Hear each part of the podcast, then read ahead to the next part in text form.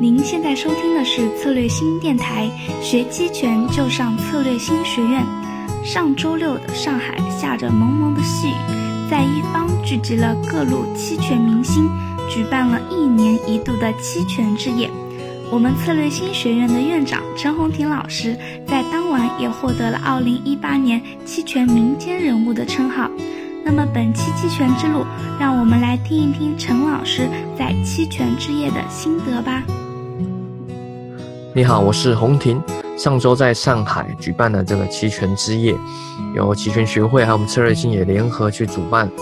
那当天是非常的盛况啊，从全国各地对期权呃爱好的同好们，他就齐聚地地去了解一些期权啊，做一些交流，也听一些嘉宾们分享他们的一些期权上的认知。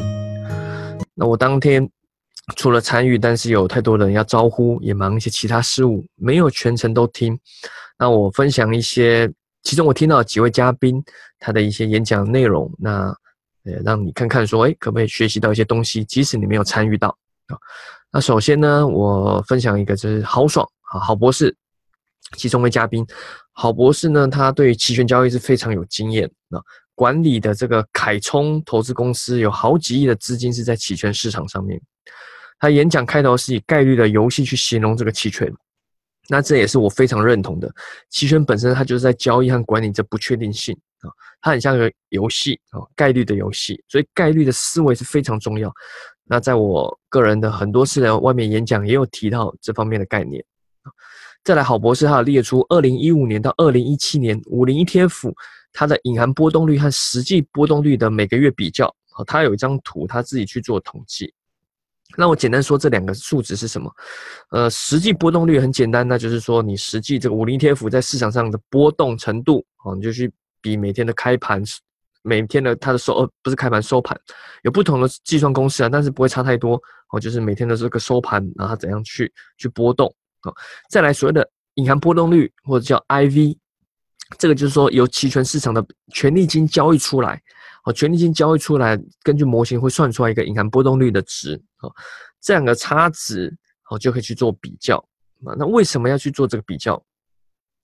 我们先来看，长期从这个二零一五年到二零一七年两年多的时间，从它的统计里面来看，市场的隐含波动率平均都是高于后续市场的实际的波动率。就是说这几年，除非有少数几个月的黑天鹅卖出期权，大部分大概率率都是会盈利的。好，因为我们知道波动率高，只要下跌下来，对卖方就是有利。好，波动率高，如果下跌下来，买方就会亏。所以波动率由高到低，对卖方有利；由低到高，对买方有利。那从这是我们刚刚说那个统计来看，平均以前波动率都是高于实际的后续的市场的波动率。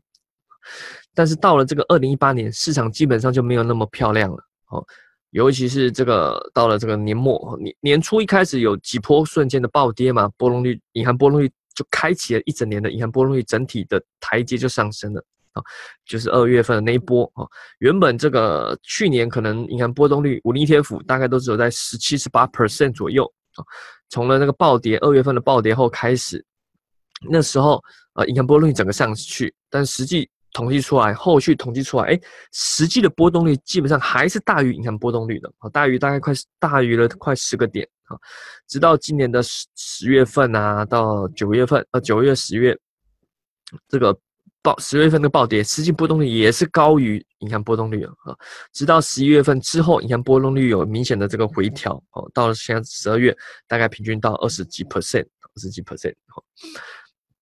那从它这个。当然，他还要讲很多，就是简单的浓缩一个，我觉得比较重要的分享给大家。这个是说，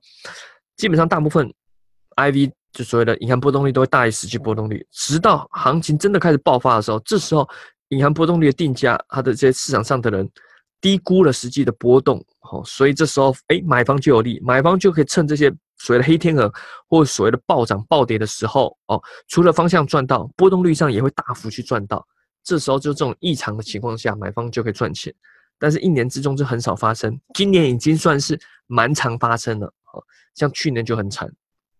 好再来是这个周俊老师，好，周俊老师也是一个嘉宾，他是深圳前海盛世喜鹊资产管理的公司总裁啊，也是我们蛮敬佩的一位前辈。那他这个人比较特殊，他是对于基本面研究非常的认真和透彻。周老师他个人是以基本面分析之后呢，搭配期权去抓准这个爆发时机去买期权。虽然承担的这个风险可能比较高哈，可能赌错就亏损很多，但是报酬也可能会放倍的，放倍数上去会很高。所以他个人在演讲中很强调这个期权的介入的时间点非常的关键，因为期权有时间的压力，它不像股票或期货，你清仓清仓了，或者是你放在那边拿拿个三个月六个月都没有关系，但期权如果你你买了，一直放在那，行情不动，你会亏损时间价值吗？或甚至说你买了后，哎，三个月到期之后，哪怕是三个月零一天，行情爆发启动了，也跟你没关系。好，如果你是三个月到期了，到期这期权就结算，好，你没中就是归零。好，哪怕刚刚说了三个月零一天之后，哎，你结算之后，下一天突然行情爆发，那也跟你没关系了。好，所以这个要非常谨慎。那一般来说，呃，你做期权买方啊。的话，嗯，期货如果难度是十分的话，那期权如果你要做买方盈利，那难度可能是变成一百分。当然我们指的是高暴利的倍利，不是那种小小获利啊。那它赚钱难度可能会高于这个期货，哦，因为它有这个时间的压力，好，意味着你要更精准，你对于这个期权的特性还有这个标的物的把握，哦，你就要去研究的更透彻，所以是一个。你越认真去去学习，越认真去投入，那你就越有机会可以掌握一个更高的这个获利机会。好，再来我要介绍是这个蒋希华老师，哦，他曾在美国管理一家著名的波动率对冲基金，啊，现在出来自己做交易，还有一些其他的一些创业，啊，那由于这个老师是我协办嘛，那我去去现场去这个机场去接机啊，所以有机会跟他深聊，哦，之前就对他也是。呃，蛮敬佩的，在这个聊之后，哎，对他有更多的了解啊。他个人，嗯，比较有趣是几点，我大概就是聊天中有聊到说，像他曾经师从，就曾经跟着黑天鹅作者塔勒布，我去去学习他的一些交易的技巧啊。那我们有聊到一些，哎，他的这个这个作者的一些特性啊，像很多人，因为这个作者曾经靠那个，呃，他本身期权本身做一些对冲，波动率是很厉害，但也曾经著名的是。去压一些金融危机做买方看跌，好做空美股哦，然后赚了很多钱。尤其他黑天的那本书哦，就是在美的金融危机之后出来的，所以他一时之间就呃享誉全球哦，变得非常有名，畅销书作者了啊。但他不是只是纯粹有名，他是个人是真的非常有实力啊。那很多人去找他都会去签名啊，会用黑天的这本书啊。那蒋希华老师就比较有趣，他给他签名的是一本叫《Dynamic Hedge》。动态对冲哦，这本是黑天鹅作者塔勒布最早最早写的一本书哦，是一个非常扎实讲期权的波动率啊，各种对冲啊，风险管理啊，或是一种奇异奇异期权，然后讲里面非常多这些特殊的一些应用哦，还有一些分析还有管理风险。这本书非常的扎实哈，一般做期权做波动率或做资产管理的做很深，一都会用到这一本哦。这本上基本上是这个所以这方面的交易的顶级教科书了哦。很多人，我觉得大部分全球很多人也能看懂的不多啊，能看懂不多啊，所以这个蒋新华老师很有趣，他就是拿这本去去给他签名。那那个呃，塔莱布就就这个作者，哎，他看到他，哎，也觉得哎，这很特殊，你是少数，基本上可能是那时候没有没有几个人会拿这本书给他签名的啊，所以他们了解，要双方都是这个行业业内人啊，做期权的，不是纯粹冲他这个黑天鹅名气来的啊。好，那。除了这个以外，我们也聊到说，其实我们也想邀请黑天鹅作者来啊，来这个中国跟大家分享他期权的一些经历，因为他个人的一些见解非常的独到。哦，他后来聊到说，他这个已经，他现在已经不太做交易了，写书啊，做一些哲学的思想。他说他接下来人生赚够钱之后，接下来人生目标是想要去有一套系统理论，甚至有一些证明，去证明说这世界大部分经济学家是错的。哦，这是他。这个这个作者他的一个个人目前的志愿啊，那我也跟蒋希华老师聊过，所以邀请他来中国，但因为他很久以前来过中国，会有时差，非常不舒服，所以他现在不太想来。所以明年我们这个期权之夜，如果有机会，我再想个方法，我们再去看可不可以邀请到这位重磅啊期权的重磅的老前辈来我们这个中国分享。那蒋希华老师也有聊一些最近的时候，因为那时候的美股一直在狂跌了，虽然我录音频的时候美股前一天。暴涨了五 percent 啊！但是前阵子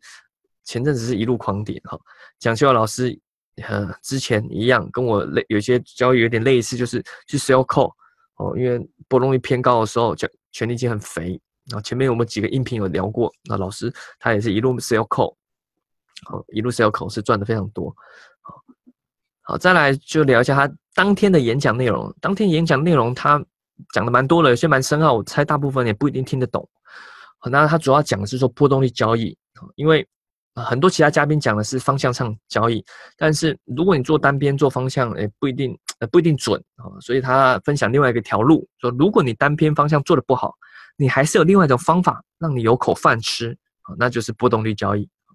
那波动率交易的话，他个人是以偏卖方为主，因为刚刚提到像豪爽老师也有分享的那个实际的统计图，大部分的时间市场波动率。哦，市场这隐含波动率，好，就是这所谓市场隐含波动率 IV 就权利金，好是高于实际波动率的，也就是说定价都是偏高的，定价偏高就像你玩一个概率游戏，你每次付的入场费都是偏高的，好，所以长期来说做卖方是是会赚钱啊。老师他蒋老师当然分享蛮多干货道理啊，我没法一一描述，我这边重点提一个比较特别的，就是关于 Vega。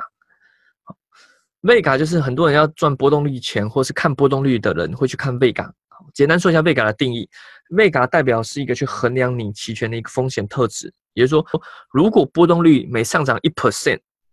那你会如何影响你的权利金？假设 Vega 是是三十好了。也就是说，如果波动率每上涨一 percent，啊，你权利金可能就上涨三十点，啊，类似这样，啊，类似这样的定义，啊，类似这样定义。那很多人就去看，那有有个人他交易很多合约，或甚至交易不同的月份，会把 Vega 加在一起，想办法做到正或是负，根据他个人对波动率的未来的的倾向的判断，如果认为波动率未来会涨，那就会把尽量把 Vega 变成正的，好，因为你希望波动率上升，让你赚钱。如果认为未来波动率会下跌，银行波动率这边讲，银行波动率会下跌，那你 Vega 就会把它弄成组合成负的，好，因为负的嘛，负的话波动率下跌你就会赚钱，如果波动率上涨，因为负的你就会亏钱，好，但这边有个很大的特色，这个重点要跟大家说，啊，这个我们一般在期权赌圣班现场一些教学也会实战培训会讲这些小技巧，这次音频刚好老师有讲到，我也分享给大家，那就是你要注意你在做不同月份的 Vega 的累加的时候，你要注意不同月份。好，它 Vega 不不一样嘛？我们知道远月的 Vega 会比近月大，但是你直接加起来其实不太对的，因为他们两个其实他们的的上涨或下跌速率不太一样。好，数据速率不太一样。我先讲为什么远月的 Vega 会比近月大，因为你想想，时间如果给你越多，好，如果你波动程度每每每比昨天多一点，好，那你最终最终的结果可能会差很多。好，你十五 percent 和十六 percent。假设距离十五 percent 和十六 percent，对于一个呃一个月的期权哦，可能不会差太多。可是你对十五 percent 或者十六 percent，你对一个一年的期权，那就差很多了，那就差很多。所以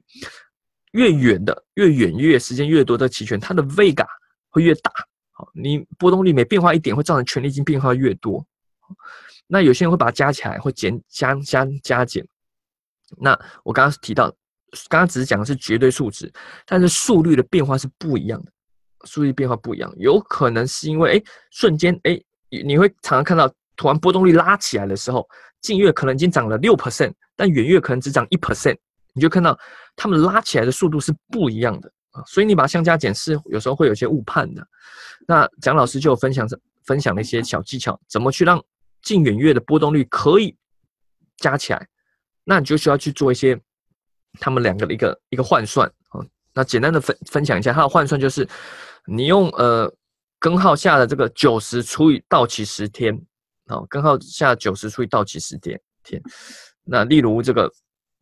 呃三十天好了，根号九十除以三，根号九十除以三十，那就是根号三，根号三是一点七一点七，也就是说三十天的这个位嘎它这个波动哦是九十天的一点七倍。大概是这样的去理解，哈，就把不同的这个时间把它标准化，所以通过这个转化，我们可以把不同到期的这个 Vega 的这个这个加起来，这样可以比较准确判断这个投资组合，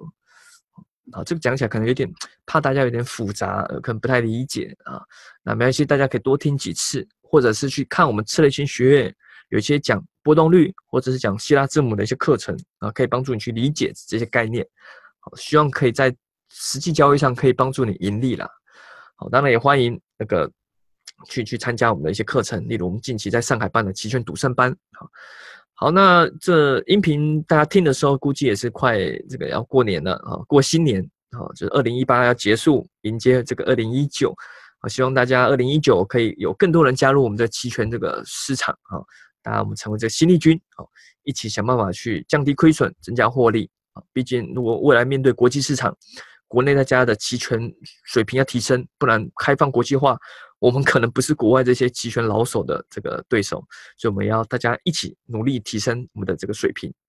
好，最后祝大家新年快乐，Happy New Year！好啦，今天的期权之路就到这里了。听完了陈老师的分享，您还想要线下交流学习吗？一月六日，陈老师将携手 Jack 老师在上海举办期权赌圣班，让我们用概率获利。详情请添加策略星小姐姐的微信阿姑 Beauty。我们下期再见。